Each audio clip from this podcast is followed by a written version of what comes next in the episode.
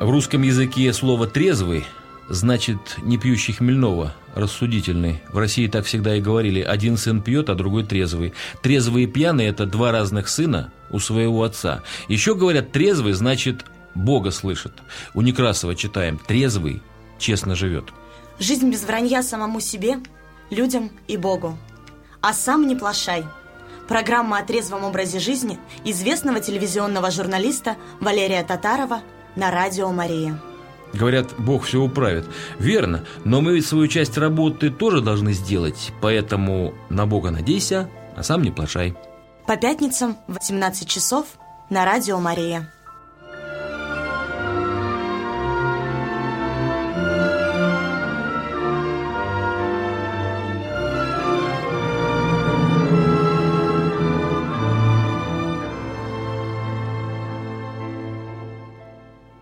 Добрый вечер, уважаемые друзья. Мы тут с гостем даже не заметили, как начался эфир. Олег Мамонтов, режиссер эфира, даже нас не предупредил. Ну да ладно. Мы рады вас приветствовать. Чуть, чуть позже я представлю дорогого гостя, а пока вот здесь я один, Валерий Татаров. Как всегда, мысленно и молитвенно с нами э, мои верные друзья, которые находятся в делах, в хлопотах и в дороге. Я говорю про Алешу Плазовского и Федора Ходюнова, которым мы желаем всяческого благополучия и благоденствия.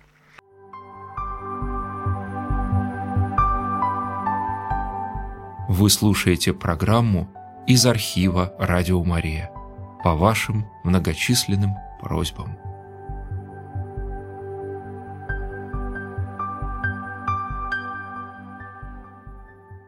Надо как-то подводить итоги нашей этой деятельности.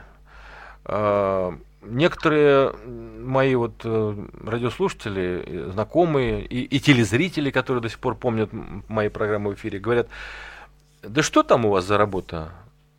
Простите за выражение, я повторяю высказывания наших замечательных сродников. Ну, языком-то молоть, не киркой махать. Я говорю, все верно, только смотря как и что э, говорить, молоть. Ведь всякое слово, оно же, если от души идет, это же не просто сотрясание воздуха. Это, если хотите, самый примитивный способ душевного общения. Почему самый примитивный? Потому что словами главного все равно не скажешь. Я имею в виду словами обыкновенными. Молитва ближе, молитва дороже в бесценном, так сказать, смысле, чем простые слова. Но в основном-то мы общаемся, конечно, не, не господним языком, бытовым. Ну, заметьте, о чем вы сегодня вот с утра общались вот, вплоть до, до вечера. Вот если утренние правила да, практикуете, то слава богу. А так-то все о хлебе земном и насущном, вернее, о земном, дай бог, если о насущном, э, разговариваем друг с другом, кто куда пошел. Я вот своим студентам говорю, обратите внимание, как вы разговариваете между собой. Вы одними глаголами разгов... общаетесь, да? Он сказал, тот пришел, она купила, тот позвонил. И сплошные вот э, такая вот, вот это называется языком молоть. И ничего, чтобы передавало настроение души, просьбу, опыт, мольбу, радость, ничего такого. Вот обмен какой-то технической информацией, по сути дела. Кто куда пошел, и кто и что купил, и кто куда поедет на Новый год, да что будет на столе. А, как-то мне здесь в эфире э, Радио Мария, куда вы можете всегда позвонить в нашу программу, сказали о том, что э, вы, мол, православный, Татаров, обращаясь ко мне. Я сказал, ни в коем случае, я не православный. То есть как? Я только стремлюсь им быть, потому что назвать себя православным, вообще говоря, не всякий человек может, если он на самом деле стремится к православию это как уже достижение цели какой-то. Мы только стараемся быть. И в том числе и потому, что мы в течение дня не православные. Мы только по воскресеньям, мне кажется, православные. Ну, большинство из нас, по крайней мере. Я вот недавно сдавал кино свое про православную молодежь. И сдавал я это кино на таком ну, авторитетном собрании всех ректоров Петербурга. Это и крупнейшие вузы. Это политехнический вуз такой. Начну с него, потому что там 35 тысяч студентов-преподавателей. Целый город бюджет Псковской области этого института политехнического, это и большой университет государственный, э, ну и так далее, и так далее. Макаровка, э, университет морской. И вот эти люди, ректоры, смотрели это кино про своих же студентов. И потом наиболее близкие к православию из них сказали, что а ведь ребята лучше нас. Вы понимаете, это самый дорогой для меня отклик. Они увидели молодежь нынешнюю, которую мы с вами ругаем, как правило. Ну, я имею в виду, обращаясь к людям, которым больше 50. Но эта молодежь лучше. Они еще обладают этим вот потенциалом утра. Помните, в молодости, когда просыпаешься, каждый день кажется подарком. Что-то будет новое, какой-то праздник. Сейчас же просыпаешься с меньшей охотой, потому что знаешь, что будет дальше. А у молодых еще есть вот эта, вот эта сила утра, утренняя сила. Ну да ладно. Так вот, мы только бываем несколько минут православными по-настоящему. И наша задача, ну вот, по крайней мере, до конца, испевая эту чашу нелегкой жизни, все-таки расширить этот временной вот параметр до хотя, хотя бы до часа в день, чтобы все мысли наши и дела, и, и помыслы были связаны как-то вот с Господом. И тогда да, но это невозможно, правда же? А, чем старше становится человек, тем у него больше возможностей для того, чтобы быть православным.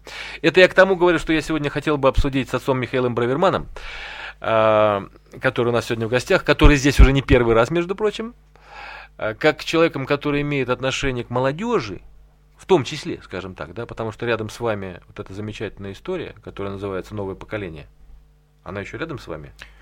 А, новое поколение всегда рядом со мной, но если вы говорите о предприятии, которое да, закрыто, да? существовало в нашем городе, к сожалению, на сегодняшний день его нет. Об этом чуть подробнее. Когда-то, когда-то будет, надеюсь. Наверное, ну, я предоставляю вам возможность поздороваться. Что Здравствуйте, вам... дорогие радиослушатели. Батюшка, как вас правильно представить? Вот вы же служите в храме святых... Настоятель храма святых равноапостольных Константина и Лены на улице Доблести. На улице Доблести. Если кто не знает, это вот тот район... Юго-запад. Юго-запад, проспект Жукова, там у вас рядышком, да?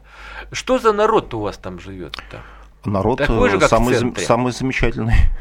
Нет, ну, это, ну, батюшки должны так говорить о народе, да? Ну, как это? Что наше достояние? Это не только громадные просторы, не только леса, не только луга, не только нефть, океаны, моря. Это прежде всего люди. Видимо, вы слушали прямое включение Путина, как это вообще с народом? Нет, народ, просто мы думаем об одном и том же, в одинаковых категориях.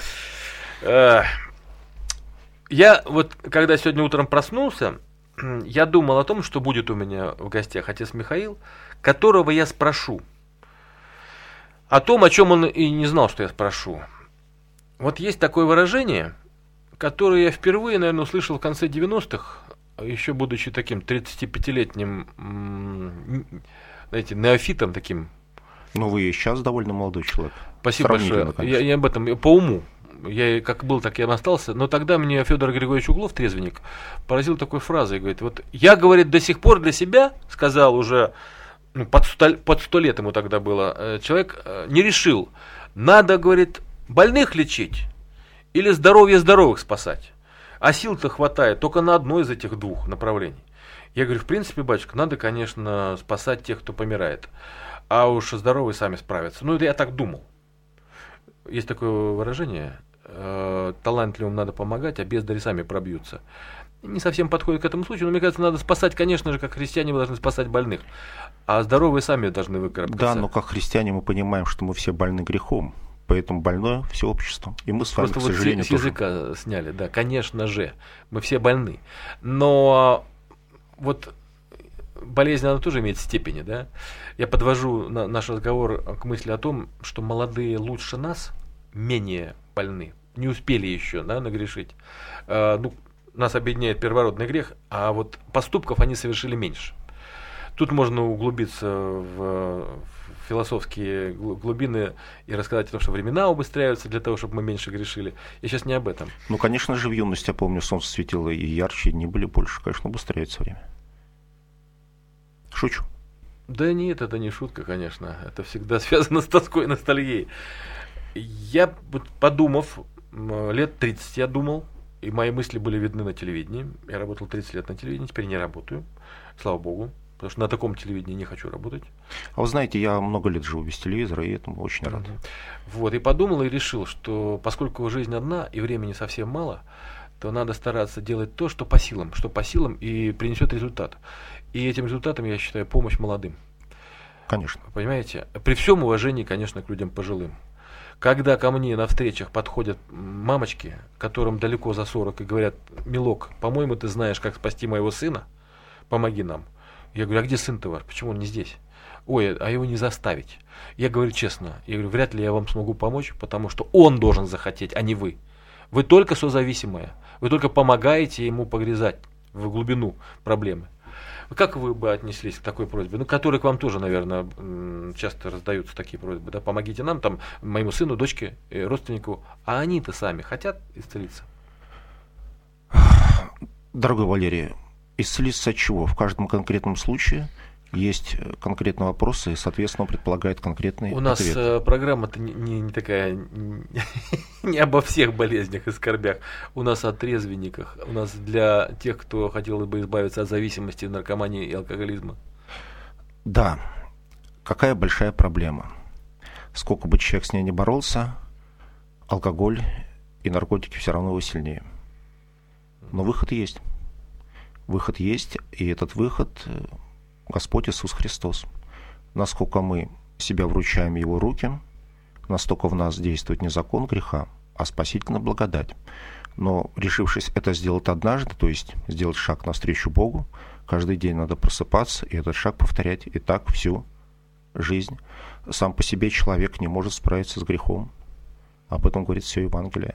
Но человек может направить вектор своей жизни в сторону Бога. И тогда Господь будет нам помогать решать наши проблемы.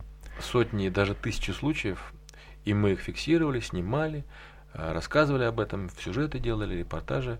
Когда человек слышал об этом, о том, о чем вы говорите, приходит в церковь, стоит, не понимает, уходит. Не хватает, Где? не Где? хватает настойчивости потому что нельзя за один день выучить иностранный язык.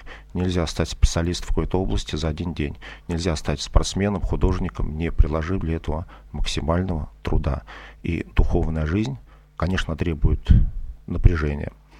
Просто человек должен осознать э, бедность и даже ущербность своей жизни без Бога. Вот передача о зависимостях у нас. А сам не плашай. А сам не оплошай. Так вот, э, человек на самом деле зависит от очень-очень многого. Человек нуждается в пище, человек нуждается в кислороде, человек нуждается в дружбе, в любви, но прежде всего душа человека нуждается в Боге. И пока нет присутствия Бога в жизни, жизнь бедна. Конечно, вы сегодня говорили, что вы еще только учитесь быть православным христианином, и это на самом деле относится ко всем. Мы не сколько молимся, сколько учимся молиться, сколько, не сколько живем – по-христиански, сколько учимся, но вначале должна быть правильная мотивация. А мотивация такая, что мы хотим быть счастливыми, а подлинное счастье дает Господь Бог. Заповеди блаженства вроде бы все знают, да, но не все понимают. Блаженны кроткие. Блаженны... Ну, заповедь блаженства, конечно, они сказаны Богом, ставшим человеком, поэтому они нас поражают, они для нас парадоксальны. И мы думаем, неужели так можно стать счастливым? По-разному. Путей для счастья очень много, но все правильные пути к счастью в итоге ведут к Богу. Отец Михаил, вот меньше всего человеку хотелось бы напрягаться, он так устроен. Вот когда люди хотят помощи, они совсем не предполагают, что им самим придется потрудиться. Ну, так человек устроен. Я понимаю. Они согласны. Нет, отдыхать, отдыхать хорошо, но когда э, вся жизнь это сплошной отдых, хочется, наверное, поработать все-таки. Да, вот, э, кстати, о молодых. У нас тут разгорелся спор с людьми известными, с режиссерами, с э, преподавателями. Они говорят, что выросло поколение, которое не собирается трудиться. Они видят, что можно прожить счастливо, не трудясь. Это большая проблема современного нам общества. Люди действительно не получают трудового навыка в юности. И считается у психологов, педагогов, что если этот навык не получен в юные годы, то потом человека можно только заставить. А что это за жизнь, когда тебя заставляют? Человек сам себя должен заставлять. Вы же, вот как раз, вы же имели отношения с ребятами, с подростками, да, которых заставляет жизнь работать, потому что они попали, как говорится, на, на прицел полиции, совершили правонарушение и уже не свободны. И учиться работать в юности легко и приятно. Опять же, мотивация. Работать и получать деньги. Работать и иметь чувство самоуважения. Работать и видеть результат своего труда. За руку можно человека привести в церковь? За руку. Пока Маленького, он маленький да. можно. Вот в этом-то и проблема, что детей приводят родители, мамочки, бабушки, а потом, когда ребенок становится уже подростком, он говорит, а зачем мне это надо? Очень часто. Угу. Потому что человек испортили. так и не понял, а для чего все это было надо. А надо, чтобы наш процесс прихода в храм и для ребенка на уровне, и для взрослого был осмысленным. А если ребеночек видит радостных родителей, и вообще атмосфера как располагает, и ему же нужно увидеть радость взрослых людей. Да, конечно. Что они здесь делают? Такие суровые, Поэтому мы, да? христиане, должны быть людьми с радостными лицами. Знаете, у меня в гостях в храме побывал священник отец Филипп из Кении такой черный-черный, но душа его ну, бел, белая, да, и светлая. Он рассказал такую удивительную историю, как он стал сначала православным, а потом священником. В Африке люди до сих пор живут очень бедно, а в православном храме после службы раздают артес, хлеб освященный. И вот он еще, будучи мальчишкой, бегал именно в православный храм, чтобы получить кусочек хлеба. И в конце концов это привело к осознанию того, что надо жить с Богом, и можно и нужно быть православным христианином. Вот такая замечательная история.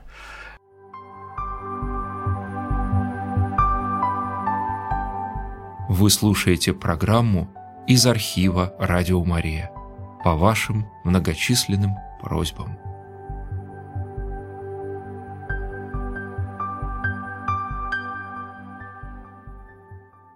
У нас есть звонок, пожалуйста, говорите.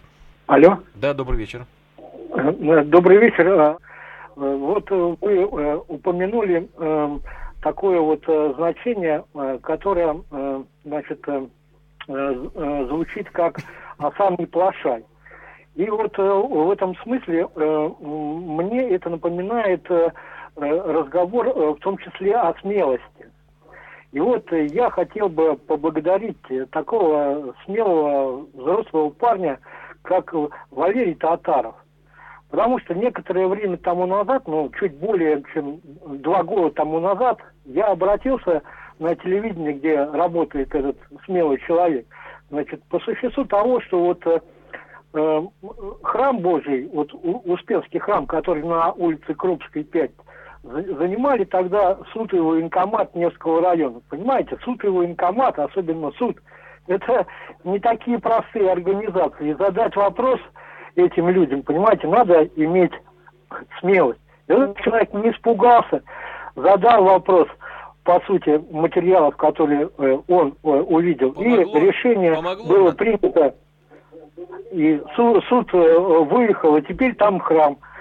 Так что безумству храбрых поем мы славу. Спасибо, Валерий Татаров. До свидания. Да, я ему Спасибо. передам, он здесь в студии находится. Вообще, всякий раз я не знаю, как себя вести, когда подходят люди, благодарят. Я говорю, господи, помилуйте, я уже давно не работаю. Ну, спасибо все равно, что вы есть. И вот не знаешь, ну, конечно, заливаешься краской, непоказанным образом, не кокетничая.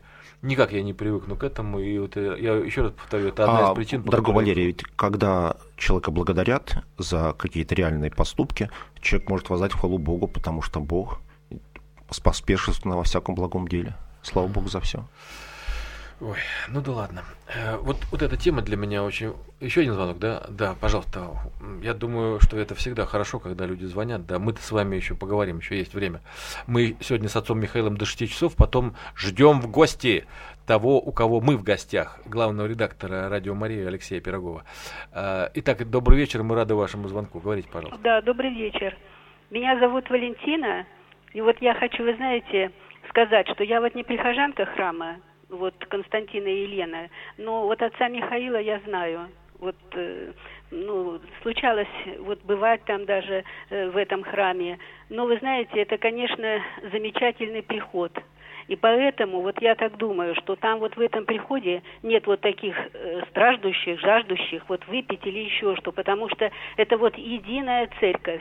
И, конечно, вот во главе с батюшкой. И вот, батюшка, я хотела бы вам задать вопрос. Вот вы сейчас строите там еще вот храм новый в честь иконы Порт-Артуровской. Вот, может, у вас есть вот такое вот, э, ну, как-то желание или что, людей объединять, чтобы люди могли помогать вот там вот в вашем строительстве? Дорогая вот. Валентина, спасибо. У меня есть, конечно же, полное желание, абсолютное желание, чтобы храм, который мы сейчас строим, уже создан фундамент храма в честь иконы Божьей Матери Порт-Артурской. Так вот, у меня есть желание, чтобы мы этот храм строили всем миром, всех граждан нашего города, вас лично. Я приглашаю в этом участвовать. Каждое воскресенье в 12.30 на месте стройплощадки проходит молебен перед иконой Порт-Артурской Божьей Матери.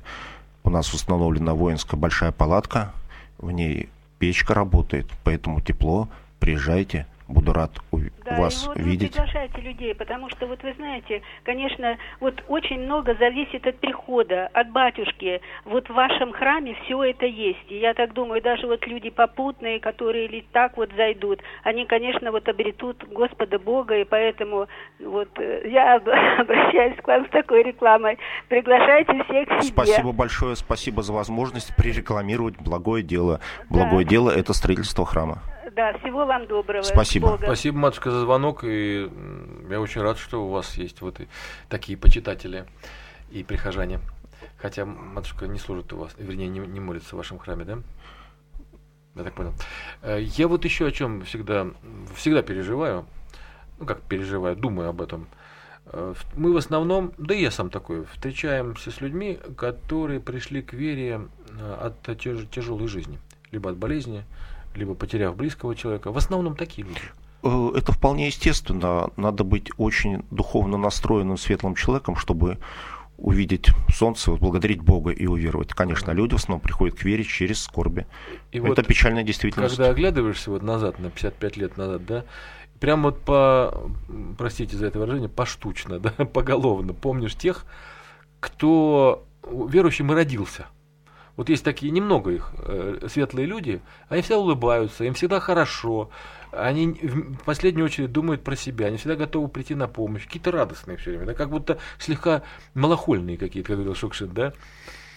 И думаешь, как же я хотел бы быть таким, а потом думаешь, нет, таким-то быть тяжело, потому что вот таким простым русским быть легче, который, знаете, вот по воскресеньям он православный, а все остальные дни есть поважнее дела. Такой жизнью жить легче, чем вот той. Хотя не знаю, никогда не был вот э, православным от природы. Я, вот, я из тех, я из тужилок, знаете, кто набил шишек, которого убивали. Нормальный жизненный процесс. Ну, правда? Так вот, я к чему подвожу-то мягко? Я же не просто так балабоню, я политику веду, как говорил Филатов, да? Вот нельзя попросить человека быть красивым, и нельзя попросить его поверить в то, что только Господь ему поможет. Этот вопрос я постоянно обсуждаю со своими студентами. Ответа нет. Они говорят, Валерий Николаевич, ну подождите, мы, мы тоже поживем до 50 лет, и придем за вами. Да, за другого человека мы не вправе решать, куда ему двигаться и что ему в жизни делать. Мы лишь можем создать благоприятные условия, чтобы человек сам к этому подошел. Человек сам должен делать выбор. Условия. Чтобы у него был выбор. Мы сейчас живем во времени, когда под разговоры о демократии и множество вариантов выбора не осталось никакого выбора. По сути дела, наши молодые наши молодые кто? Детки, подростки, молодежь, они живут в, не в нашей культуре. Скорее всего, это такое, что-то американо-европейское протестантское такое, знаете. Если протестантское еще, слава богу, да. Они живут в другой Христианство системе. вообще уходит из культуры, Правда? и культура превращается в некое античеловечное явление. Но не вся культура. Вы понимаете, вот, вот а, выбора никакого нету. Вот мне замечательный товарищ. Ну как это, выбор есть, наоборот, что вы. А, Просто мы внешне не можем его увидеть, может быть, да, да, да, да, правильный выбор. Нет. Столько предложений, что за этими предложениями не видно то, что действительно человеку реально нужно. Вот я-то мальчик, воспитанный на, на советских кино, э, на вот этих вот, двух программах. хорошая аналогия. Вот телевизора там тысяча каналов, и а смотреть нечего. Я смотреть ужас, нечего. Ужас. Я согласен с вами. Э, и вот я закончу фразу, да. И вот я иногда встречал вот героев войны, э, классику в постановке замечательных режиссеров. Это наполняло меня светом. Э, светом и добром чужих людей, других героев. Теперь собственно, эта проблема, наверное, не номер один, но и не номер два. Отсутствие героя для молодежи это, это большая проблема. Его нигде не увидишь, его никто не показывает, его прячут. А что, в наше время нет героев? Они есть. Э, они есть. Нет, ну я не про реальных героев, а героев в культуре, допустим. А, вы имеете в виду, которые да. уже погеройствовали и ушли? Ну, нет, нет, вот э, к чему брать пример? Ну, в быту в системе образования, отдыха и так далее, да, ребятам не встретить героя. Так вот, вот. Ну, не, в конце концов, не, не, не, не Дима Билан же, знаете, герой там, не какой-нибудь, при всем уважении, Макс Корж, да, но они просто поют. Любовь, морковь, луна, весна. Они просто поют, и в душу не проникая. Блестки на одежде, да, перья в голове и так далее. Ну, я тут боюсь показаться каким-то занудой, потому что разговор... А это возраст, это возраст. Согласен, не молод. Послушаем звонок еще раз, может быть, к нам про героя кто-то поможет сориентироваться. Добрый вечер, мы рады вам. Добрый вечер, дорогие Валерий Николаевич. Меня зовут Зоя Ивановна. Я отец Михаил здесь, здравствуйте. Мне сейчас стыдно говорить, вот вы так начали тему про героев. Это совсем не героизм быть, стараться, э, быть э, чтобы в тебе видели Христа. Это не героизм, это огромный труд. Хотя я сама из верующей семьи, и дедушка, и мама, православные люди. Но вы знаете, когда вот пришло время, и немножко даже послужила, я работала доктором, послужила, были возможности на радио Марии, послужила у протестантов, вот как, как именно сестра. Ну, а что, Вы знаете, наши. на меня, на меня смотрели, как на ненормальную. А кто, кто смотрел на вас как на нормально? Да кто? Все православные, знакомые мои, э, вот просто крутили у виска. А когда я построила, стала строить домик в деревне, летний домик, и люди верующие, все они себя э, ассоциировали и говорили, они православные. Ну, понимаете, ходили и тоже вот так вот на меня все. А потом прошло 20 лет с лишним. Вы знаете, они поменяли свое отношение. Вот что-то такое эти люди, вот те, кто мои, э, простите, я очень волнуюсь, мой, мой дедушка, который погиб в Соловках, за веру погиб. Понимаете, он был и врач, и батюшка. И вот сейчас это место, где он служил, это построили Плесецк. Вы понимаете, это просто идет такое э, что-то и наука и жизнь, и все это так столкнулось. Я сейчас, простите, очень тороплюсь, и у вас наверняка еще есть звонки. Вот, это узкий путь, очень трудный, но слава Богу, вы знаете, я всегда благодарна Богу. Я очень рада, что у меня были такие предки. И вот Русь на этом стояла, стоит, и будет стоять. Спасибо вам, мои дорогие. Я вас ну, очень если так, люблю. спасибо и вам, дай бог здоровья. Если так и на самом деле, то тогда хорошо. Только то, что она стояла, стоит и будет стоять, это, ну, это хорошо звучит, но это надо ну, ежедневно укреплять и подтверждать собственными поступками и действиями. Это все, я говорю, тоже банальности, хотя самые мудрые вещи, как выясняется, банальные. Так вот, мы продолжим наш разговор о том, что невозможно попросить быть красивым человека, да, невозможно, он не станет от наших просьб, хотя очень хочет, так и с помощью свыше. Вот э, ведь трудность этого пути, это ведь тоже промысел своеобразный, да, человека ведь испытывает по-всякому Господь. А он, может быть, даже об этом и не знать. Он даже, может быть, и, и, и, плюется в, в, в, небо и в сторону икон, да. А его все равно вот... Мы тут смотрели фильм, вот этот вот, который я сделал про православную молодежь, и батюшка, отец Петр Мухин, говорит, ты видел, как корежит некоторых людей, которые смотрят это? Им прям вот не нравится, что это такое молодежь приучать там к молитвам, там эм, причащаться. Конечно, люди хотят, чтобы вокруг люди были еще хуже, чем они это немножко оправдывает существование. Вы думаете, вернее, вы полагаете, что они о себе плохо думают? Нет, знаете как, все-таки мы грешники, и если мы наш грех направляем не на покаяние, то есть на дорогу к Богу, а думаем сравнительно других людей, кто мы являемся, и видим людей еще хуже, чем мы, то это немножко утешает. Но это неправильный путь, конечно. А вот я вот проверю э, вас на этом месте. Вот была замечательная история с новым поколением, да? И вот в городе, где все чиновники сплошь православные, да, происходит закрытие этого очень полезного предприятия для трудных подростков. Что думает и что говорит, и что предпринимает православный священник отец Михаил Браверман в этом случае? Ведь очевидная ошибка людей – которые, в принципе, не только не должны закрывать это, а наоборот всячески приращивать и укреплять такого рода инициативы. Где смирению место? Ну, во-первых, что мы можем сделать? Очень малое. Мы можем воспринять закрытие нового поколения как личную трагедию, и для меня это действительно личная трагедия, но мы можем вспомнить о Боге, который печется о каждом человеке. И, конечно, конечно, есть желание и есть молитва за всех тех, кто был в новом поколении, чтобы их жизнь сложилась и светло, и радостно. Но, конечно, для меня это трагедия. Представляете, если а вы знаете, это еще в традициях нашей истории. Как вы думаете, Макаренко, который создавал школы, О. что с, с ним сделали, как с ним поступили? Да. Это Там наша традиция. Зато, зато теперь классик педагогики отечественной. Это наша традиция. Когда Хорошие вещи ломать, а потом заново на пустом месте пытаться Да, что-то все бы построить. ничего, если бы это делали, скажем, какие-нибудь нехристи, да, там, враги наши. Свои же. А вы знаете, хорошее слово про врагов.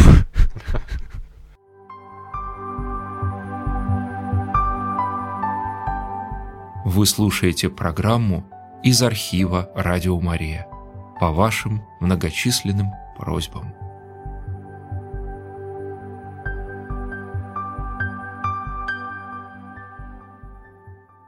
Я тут был на концерте казачьего... Про врагов это очень хорошо вы сказали. Таких людей и называли в одно время врагами народа. Помните? Я тут был на концерте казачьего ансамбля «Атаман». Удивительная история, отдельная просто история. Как-нибудь приглашу сюда Веру Красноперец, вдова основателя этого ансамбля, Александра Михайловича Красноперца. У них была песня ключевая. Я не ожидал от себя такой реакции. Я всплакнул. Это было недавно в ДК Горького. «Русские рубят русских».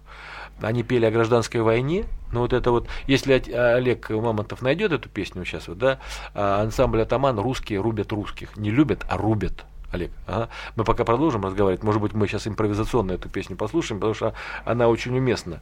Ну, я столько много примеров в жизни видел и могу привести того, как мы сами своих же э, талантливых людей, нужных, э, ну, я сейчас не говорю там про себя лично, да, но меня тоже закрыли, кстати, наши сродники, да, вот иди гуляй, Вася. Ну вот поэтому наши враги, они не где-то за океаном, правда? Нет. Вот кто... Хотя там тоже Он- есть. Нет, просто кто, по отношению меня мой самый главный враг? Это я сам. Также, наверное, общество тоже является в части себя врагом. Вы знаете, это объясняет все и ничего. Что же делать-то, как договариваться? Потому что я уже об этом говорил, и мои гости, более уважаемые, чем я, говорили, что даже трезвенническое движение все раздроблено. То есть у нас столько всяких вот кружков, обществ, и даже сект и общин, а, которые а, не только делают одно дело, но и разрознены невероятно в, делании этого дела. А они между собой еще и враждуют? Есть такое дело. Ревнуют, враждуют. Но помните, мы начали с того, что человек – существо грешное, к сожалению, и любое разделение – это факт человеческого греха. Вот, э, вот в этом месте вспомню одного замечательного петербургского доктора и священника, отца Григория Григорьева. Дай Знаете, Бог здоровья нашему здоровья. замечательному батюшке и доктору Я одновременно. сегодня о нем разговаривал с другими священниками. Вы знаете, очень неоднозначная оценка его деятельности. Я говорю, так если человек помогает, А какой силой помогает доктор-священник Григорий Григорьев? Я вот думаю, Божьей силой. ну а как- никакой другой иначе, потому что, ну потому что он наш. Он рукоположен, он священник, он, он же клятву давал. И доктор. И профессиональный. Нет, я к тому, что вот когда я делал сюжеты про э, общество, вырица общество, э, господи, э, тюриковцев, э, трезвенники, они особняком стоят от православной церкви, они сектанты, так их называют, да. И я сделал сюжет о них, как они спасают жизни молодых людей постом, молитвой, просьбами. Я говорю, да что же ты, татаров, такой секой-то хвалишь сектантов? Я говорю, ребята, остановитесь, они жизни По спасают. плодам людей». мы должны узнавать человека, правда, и избавить кого-либо от такого тяжкого недуга, как алкоголизм и наркомания, конечно, дело совершенно достойное. А какой силой? Это вас в этом случае волнует? А кто же, как не Господь, есть врач души тела? Вот этот самый, которого я называть даже не хочу, не к ночи будет помянут, он же жизнь не спасает. Он от ран не исцеляет. Помните, в Евангелии есть такой момент, что ученики говорят Господу, вот там был некий человек, который именно им изгонял бесов, мы ему запретили. А Господь сказал, кто не с вами, тот не против вас. А, кто не с вами, тот не против вас. Это очень хорошо, потому что это и для меня очень важно, потому что меня очень часто упрекали в том, что я там над протестантами глумлюсь и не понимаю их. Все наши братья, это в самом деле так. Ну, Раньше... как потомки Адама и Евы, все люди братья. Ну, все-таки, знаете, раньше был вопрос, как уверуешь? Если отвечал неправильно, хрясь тебя где-нибудь в деревне, да, по лицу, если ты веруешь неверно. Мы же с вами говорим о другом. Просто пути Господу разные, они неисповедимы. И если мы видим людей, Конечно, которые Господь желают добра, действует на всех путях но нашего мы, мира. понимаете, мы обязательно должны чуть ли не форму вносить для наших, вы понимаете, чтобы отделять их. И сколько было скандала по поводу вот э, недавно фильма, да, э, по поводу Матильды. Вот наши и не наши разделились внутри православного общества. Как же так? Какие же мы православные? Валерий, с нашим обществом вообще большая беда, что у нас нет гражданской консолидации, и наше общество раздроблено. Хотя, конечно. казалось бы, вот вам Библия, вот вам Евангелие, и ваша вера, только тогда вера, если она с любовью, если в вашей вере нет любви, то вы, наверное, кто угодно, но только не человек, стремящийся быть православным. Мне самому э, плевались чуть ли не в лицо, писали грязные, подметные вот эти вот посты в социальных сетях э, по поводу За моей что позиции. так? Да, за, за позицию. Я, я говорил о том, что нельзя быть православным без любви. Так апостол Павел говорит, что если я дам тело свое во всесожжение, а любви не имея, то нет ни, никакой пользы. А, а мне нравится еще выражение, не знаю, чье оно, ангел с пеной у рта, это уже не ангел. Потому что пены у рта не может быть у, у ангела на устах. Валерий, дорогой, ну мы, наверное, просто уже старенькие, поэтому такие спокойные. Это говорит, это говорит молодой священник, отец Михаил Браверман. У нас, кажется, нашлась песня. Э, да, Олег Мамонтов нам сейчас ее подарит. Я ее услышал э, в минувшие выходные в ДК имени Горького, когда посетил, дай бог здоровья всем участникам этого замечательного коллектива, ансамбль «Атаман» про русских, которые рубят русских. Это будет в исполнении любви, но тем не менее песня с тем же текстом, пожалуйста. Соками клевер полон, ветер по полю вьюжит, И над полями ворон, не умолкая, кружит.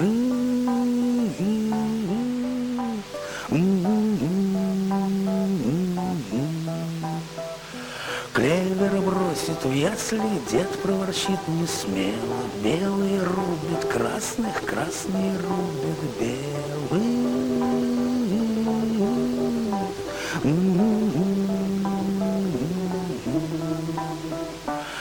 Мир далеко-далеко виден в окошках узких. Русские рубят русских, русские рубят русских.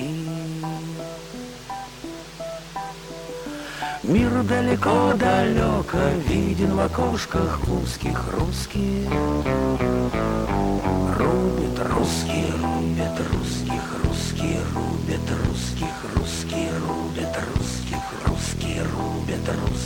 Дед, а за что воевали, что не сиделось в хатах? Эти, чтоб не было бедных, те, чтоб не стало богатых. Белые рубят красных, красные рубят белых. Солнце восходит ясно, много черешин спелых. Мир далеко-далеко виден в окошках узких русских.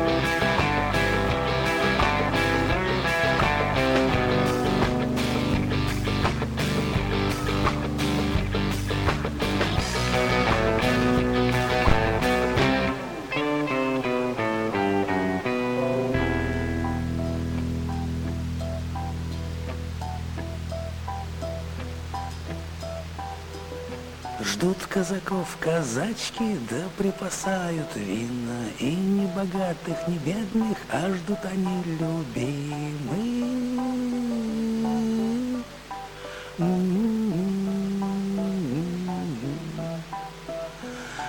Ты мой дед родимый, жарко пойдем купаться. Ты мне скажи по правде, мне-то за что сражаться? Мир далеко-далеко, виден в окошках узких. Русские рубят русских, русские рубят русских. Мир далеко-далеко, виден в окошках узких. Русские рубят русские. Звуки такие странные, да. Ну, вот все хорошо в этой песне, только вот меня не очень качество устроило. Друзья, вот такая песня. Я еще раз повторю, что вот мне эту песню подарил ансамбль «Атаман» петербургские. Посетите вот этот ансамбль, правда, там столько хороших песен, столько хороших людей. И прямо, вот, знаете, вот когда послушаешь, вот вроде бы ничего не получил. Вот как в храме, приходишь, да, и, и ждешь, когда что-то в тебя войдет, что-то появится. Да как вот везде в хороших местах.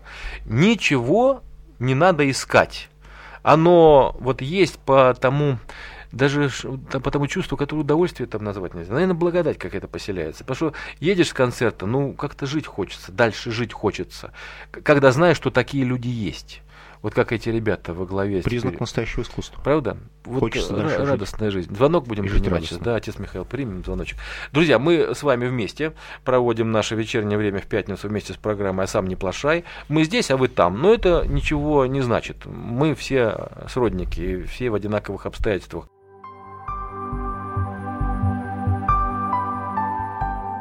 Вы слушаете программу из архива «Радио Мария» по вашим многочисленным просьбам.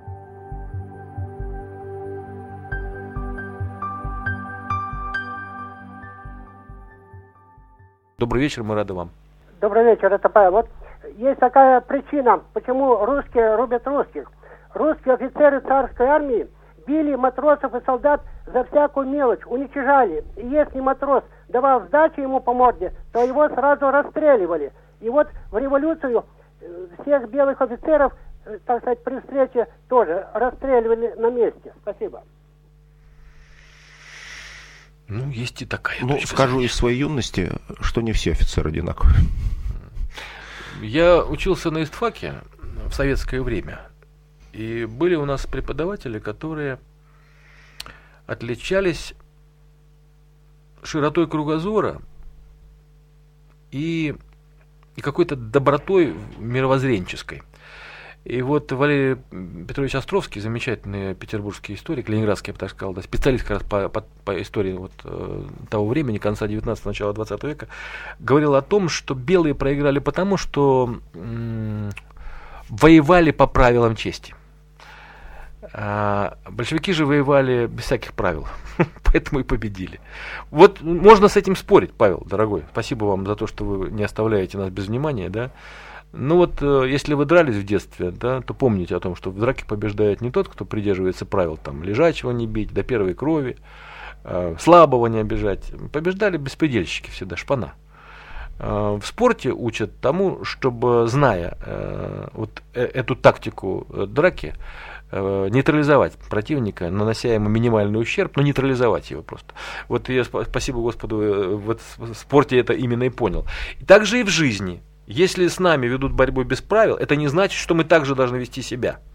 Это очень хорошая тема, которая касается русских, рубят русских, гражданской войны. Сейчас у нас нестроение именно по этой линии проходит. Мы не можем никак договориться в главном. У нас что не вопрос, то разные точки зрения.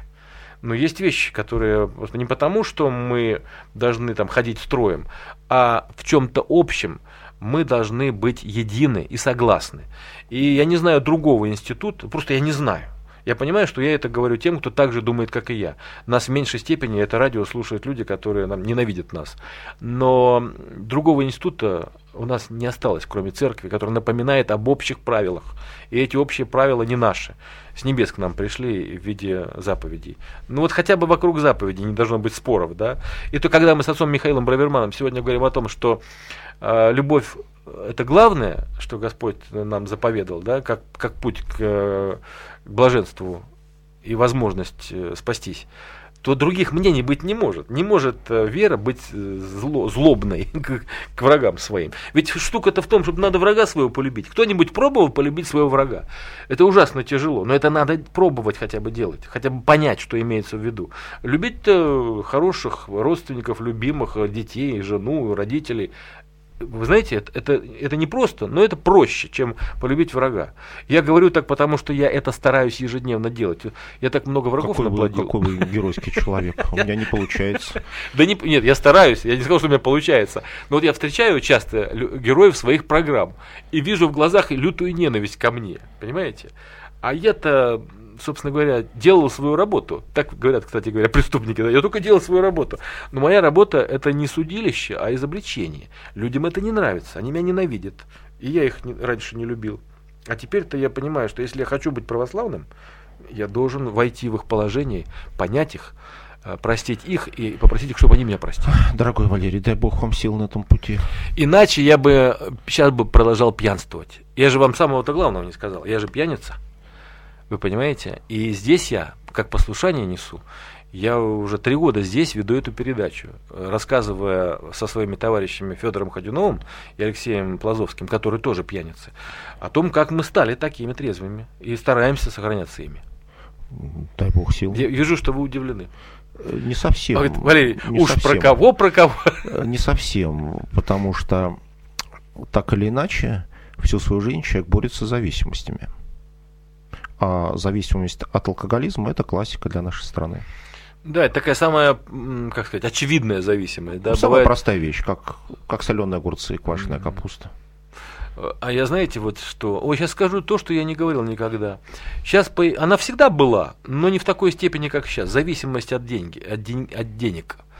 Вот э, я вспоминаю себя молодым, и не очень молодым, уже дети у меня были, я работал учителем в школе, работал на радио в, в области, да, я вспоминаю там свои пальто. Я покупал одно пальто лет в пять, был рад несказанно. Это было, знаете, вот сейчас я про пальто. Это очень хорошая тема. Иметь мечту купить пальто и ждать с ее реализацией, мне это очень понятно. А теперь у меня этих пальто много, но я и счастливее они, не стал. И они не доставляют радости. Не. В том-то и дело, что когда вещь полностью доступна, она теряет смысл. Я к тому, что у нас потребности были гораздо скромнее. Вот правда. Синека, по-моему, говорит, что чтобы быть счастливым, необходимо всего лишь две вещи. Первое – это довольствоваться немногим, а второе – радоваться этому. Mm-hmm. Вот и все. Mm-hmm. Быть счастливым очень просто. И Человеку не надо 10 шуб, 10 сапог. Вот это очень важное для меня лично место, потому что некоторые люди, которые никогда не спивались, не знают, что такое запой, никогда не кололись, не нюхали, не ширялись, да, они чувствуют некоторое превосходство перед наркоманами и пьяницами. А между тем, как наркомания и пьянство – это самая очевидная зависимость, которая делает человека асоциальным, немытым, плохо пахнущим, опаздывающим либо теряющим работу. Да? Задумайтесь, друзья, если вы считаете себя независимыми, то так ли это на самом деле – это в полиции говорят, что вы не сидите не потому, что ничего не совершили, а потому, что мы плохо еще работаем. Да, это не потому, что да, благодаря вашим достоинствам, а благодаря нашим недостаткам вы не сидите. Но это глубокая мысль, потому что тогда, если человек вы... должен, человек, у которого нет каких-либо зависимостей, должен этому несказанно радоваться и считать, что Господь его помиловал, и Бога за это благодарить. Потому что вот это превос... чувство собственного превосходства, э, э, оно губительно для человека. Чувство превосходства возникает от незнания самого себя, незнания реальной жизни и незнания того, что от нас хочет Господь Бог. Mm-hmm. Когда мы знаем, что Господь Бог призывает нас к святости, мы можем только тихонечко промолчать и сказать, Господи, прости нас грешных, что мы этому не соответствуем. Немножечко не по теме разговор, а, но я хотел бы вас спросить, у вас наверняка было много путей в жизни, вариантов путей, да, и вы стали все-таки священником. Никогда вам не приходилось жалеть об этом? Конечно, что вы. Конечно, да? Конечно, нет. Э, положивший руку на плуг, нельзя оглядываться назад. Mm-hmm. Я несказанно счастлив, что Господь меня, такого немощного, дремучего и слабого, призвал служить в священном сане. Для меня это чудо совершенно непонятное. Вот ваш храм святых равноапостольных находился в непосредственной близости от этого предприятия, нового поколения, которого сейчас нет. Но подростков я там видел, разговаривал с ними, некоторые, ну просто оторвы, да. Вы имеете опыт общения с такими молодыми людьми и девчонками, да? Да я сам такой немножко, потому что. Э, Немножко оторва, да? Ну, в общем-то, да. Смотри, что вкладывать вот такой Шкода у нас говорили на Украине, да, такой. Человек, который способен на какие-то не- неожиданные поступки. Я Да? вполне понимаю. Вы хулиган молодых были, да, в молодости? Я вообще, прошу прощения, в ПТУ учился. Мне даже школу не пришлось закончить. Понятно. А мы, отличники, от таких были в стороне. Отец Михаил, что в конце концов ребеночка такого трудного, э, в хорошем смысле перемалывает и выводит на светлую дорогу? Что? Мне кажется, основной принцип педагогики – это доброе и уважительное отношение взрослого к ребенку, учителя к ученику. А если он уже маленький Шариков, помните там, когда Э, профессор Преображенский говорит, только добром. Считается, считается в педагогике, что только 5% людей не могут быть воспитаны, не могут быть изменены. Такие люди действительно, к сожалению, есть. Но мы говорим о 95, которым можно привить и любовь, и вкус, и научить чему-то доброму, хорошему. Вот э, с этими 95 все вроде бы более-менее понятно. А кто такие эти 5%? Вы знаете, я не в первый раз от вас, это, вернее, не, э, не в первый раз слышу об этом. Я брал однажды интервью министра юстиции. Мы говорили о реформе э, вот этих вот пени- пенитенциарных учреждений, тюрем и колоний. И мне сказал первый человек, отвечающий за эту историю в стране, он сказал, что есть среди миллиона заключенных, сейчас поменьше, 800 тысяч, 200 тысяч абсолютных беспредельщиков. То есть, которые не отвечают на добро никак. Для этого общество, к сожалению, и строит тюрьмы, тюрьмы обносят колючей проволокой и ставят вышки с автоматчиками. А кто эти нелюди? Ну почему не люди? Люди. Ну а что с ними случилось, Люди, если ну, душа мертва? Да не то чтобы душа мертва, но посмотрите, есть э, те или иные заболевания психики или физические заболевания. Будем считать людей такого плана тоже больными. Я когда-то придумал этот термин, и отец Валерий Швецов, э, который окормляет вот эм, психоневрологический интернат, он похвалил меня за этот термин. Я говорю от нескромности.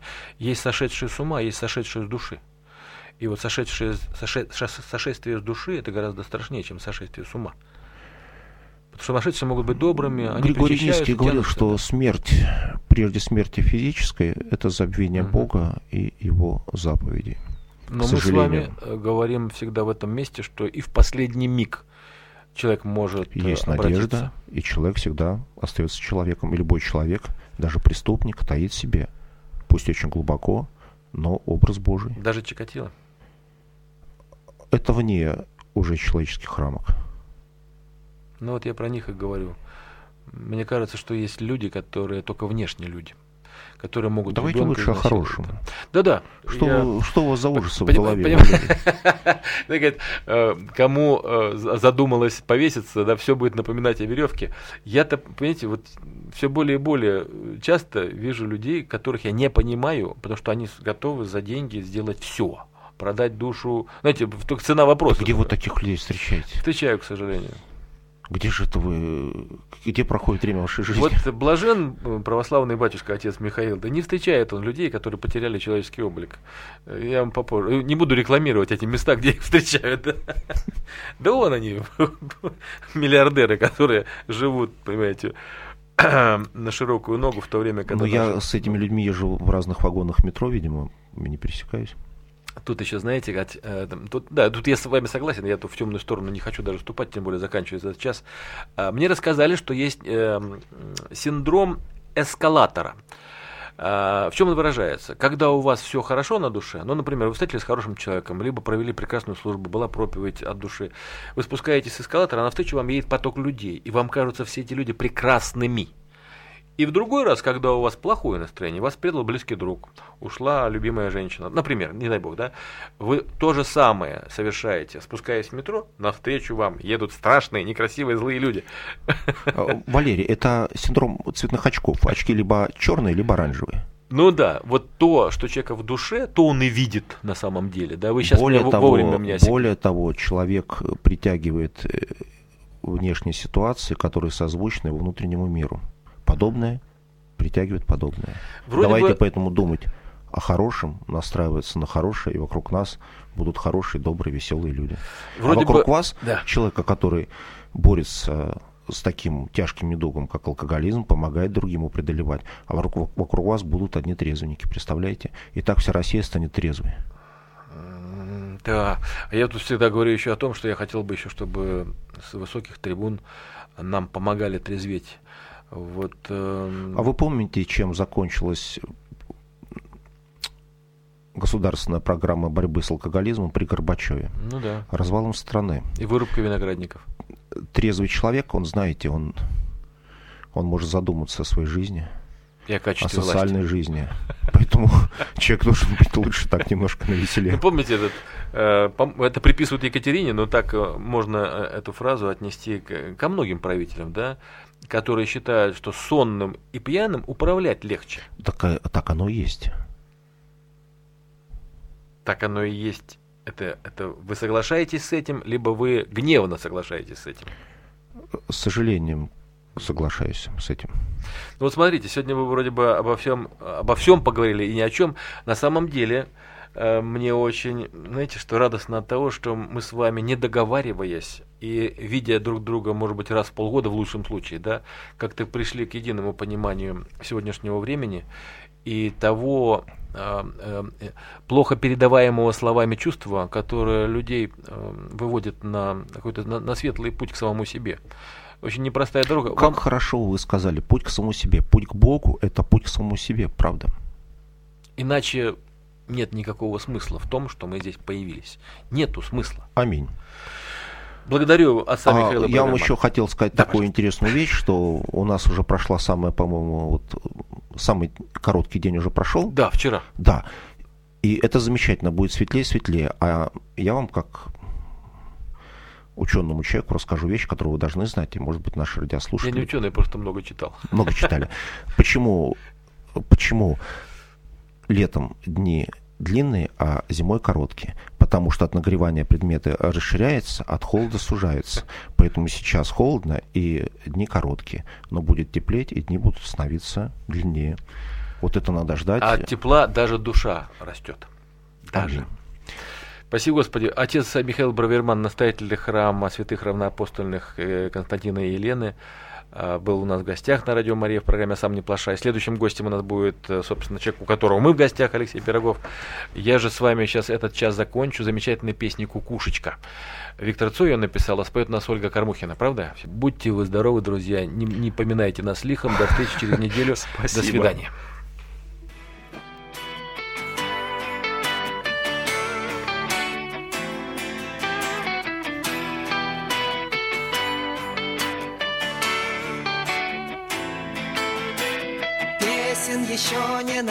Написанных Сколько? Скажи, кукушка Пропой. В городе мне жители на выселках Камнем лежать или гореть звездой? Звездой. Солнце мое, взгляни на меня Моя ладонь превратилась в кулак. И если есть порох, дай огня.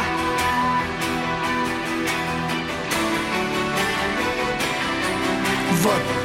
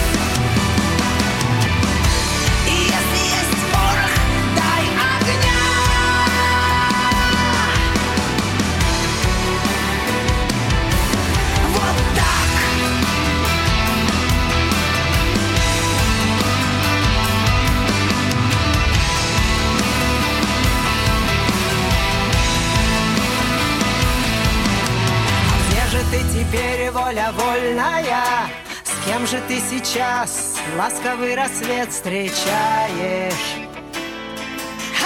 Ответь! Хорошо с тобой, да плохо без тебя Голову до плечи терпеливо